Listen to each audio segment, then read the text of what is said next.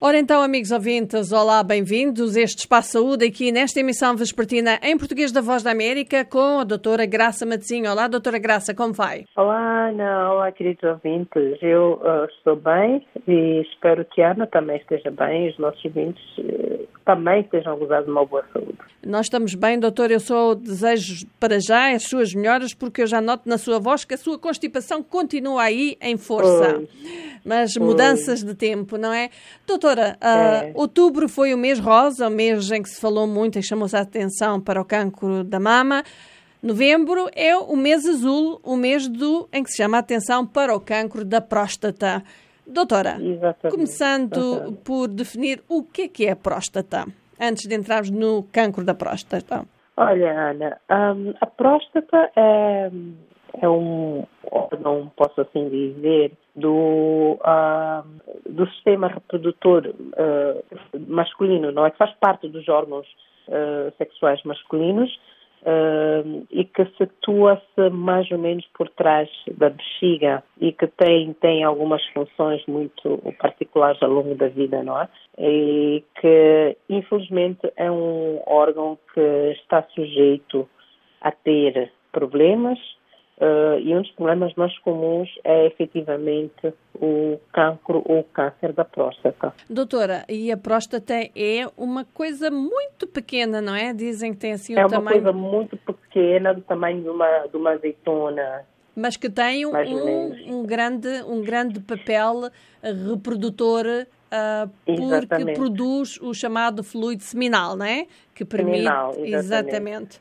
Doutora, uhum. uh, em termos. Como é que se progride para o cancro da próstata? Portanto, antes de falar do cancro da próstata, como é que se progride? Olha, talvez dizer que. Um, primeiro, dizer que o, o cancro da próstata não é uma coisa um, incomum. É, é um dos tipos de cancro mais comuns nos homens, especialmente após os 40, 50 anos de idade. E é, é uma situação que normalmente tem, tem uma progressão bastante lenta. E por isso é que muitas vezes as pessoas nem sequer percebem que estão perante um problema até que uh, esteja numa fase muito avançada é que começam a aparecer alguns sintomas e esses sintomas podem ser uh, incapacitantes para um homem uhum. ao ponto de, inclusive, uh, não conseguir urinar. Portanto, uh, tem uma progressão bastante lenta, conforme disse, sem quase poucos ou nenhum sintomas no início, mas que numa fase avançada começa a haver sintomas.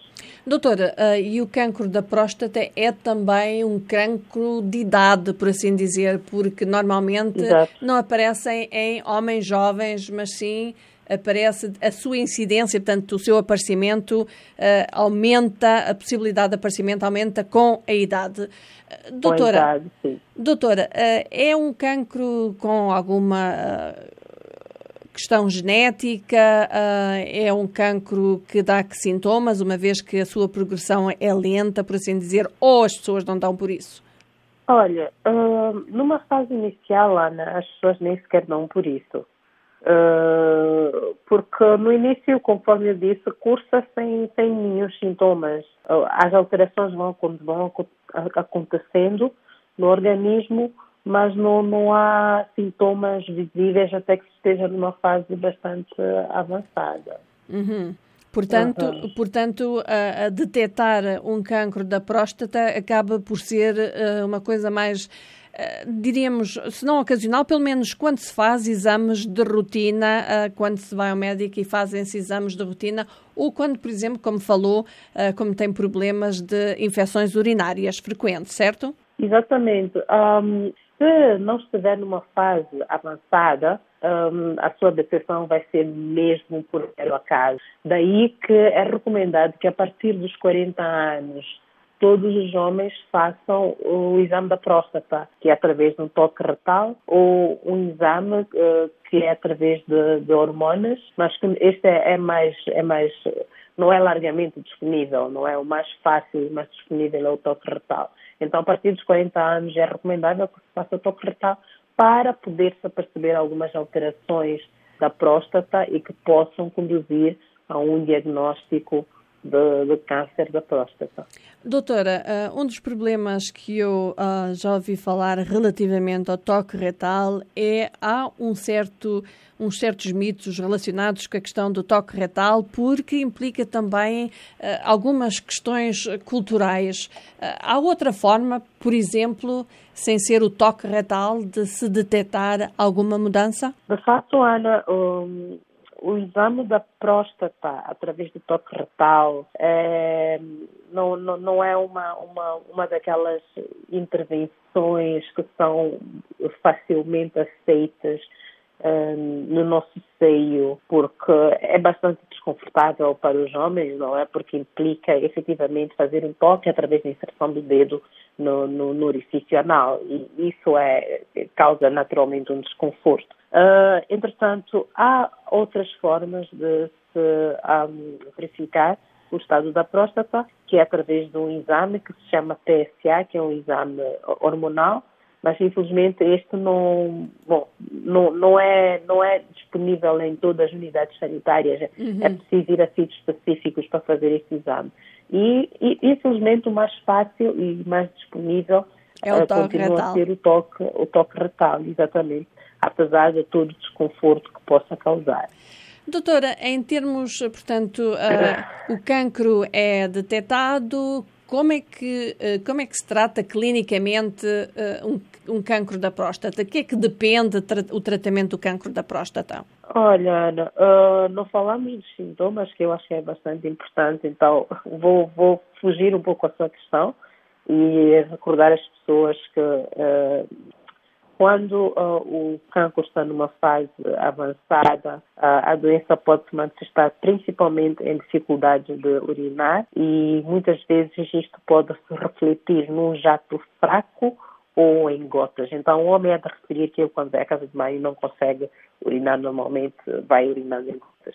Pode ter dor ou ardor também a urinar, pode sentir uma vontade frequente de urinar, inclusive acordando várias vezes à noite para urinar e mesmo depois de urinar, ele continua a sentir como se a bexiga estivesse cheia. Algumas vezes pode haver presença de urina escura devido à, presença de sangue e também eh, este homem vai ter, vai ter problemas na sua, na sua atividade sexual porque terá muita dificuldade em, em ejacular, vai ter dores e o sêmen pode estar escurecido. Uh, indo para a sua questão relativa ao tratamento. Olha, depois de fazer o toque e haver suspeita de, de, de, de cancro, naturalmente há uma série de exames que são feitos, tem que fazer uma biópsia, que é retirada de uma parte ou do tecido do, do, da próstata para, para a confirmação laboratorial. E sendo confirmada a presença de um câncer da próstata, naturalmente tem que fazer um tratamento. E o tratamento passa necessariamente por, uh, pode ser uma cirurgia, pode fazer uma quimioterapia ou radioterapia, dependendo do estágio em que se encontra o câncer. Doutora, há bocado falámos de que, por exemplo, a questão do toque retal nem sempre é muito fácil de aceitar uh, por parte dos homens por, por, por certos preconceitos, por assim dizer, culturais, mas uh, tal e qual como, por exemplo, uh, para uma mulher também é, não é fácil de aceitar a remoção de uma mama, por exemplo, quando tem um cancro da mama em relação ao cancro da próstata, por vezes, por exemplo, aqui nos Estados Unidos, faz o que eles chamam a castração química. O que é que é de facto a castração química e qual é essa necessidade de fazer essa castração química que pode implicar, tem uma conotação talvez uh, mais negativa? Olha, Ana, a, castração química, um, ou, ou, cirúrgica, é uma, uma terapia que é, que é feita, não é? É, ou um tratamento que é feito que usa-se um, um, é um mecanismo de, de, supressão dos níveis de testosterona no, no, organismo, não é? E nós sabemos que a testosterona é o, o principal hormônio do homem, posso assim dizer. E, e isto implica naturalmente uh, uma situação em que, bom, ah, tal como o câncer da próstata, da mama, um, acaba afetando aquilo que é a autoestima do homem, porque ele fica com algumas funções uhum. reduzidas, não é? Portanto, é a sua pode... imagem, é a sua imagem, não é? É como se fosse um ataque, passemos uh, o pleonasmo, à sua imagem como pessoa. Exatamente, exatamente, porque isto leva a uma perda de libido ou uma disfunção erétil, pode levar também a perda de massa óssea, uh, aumento da gordura corporal, enfim. Há aí uma série de, de sintomas que acompanham uhum. essa castração e que podem afetar muito o, o, estado de espírito do homem.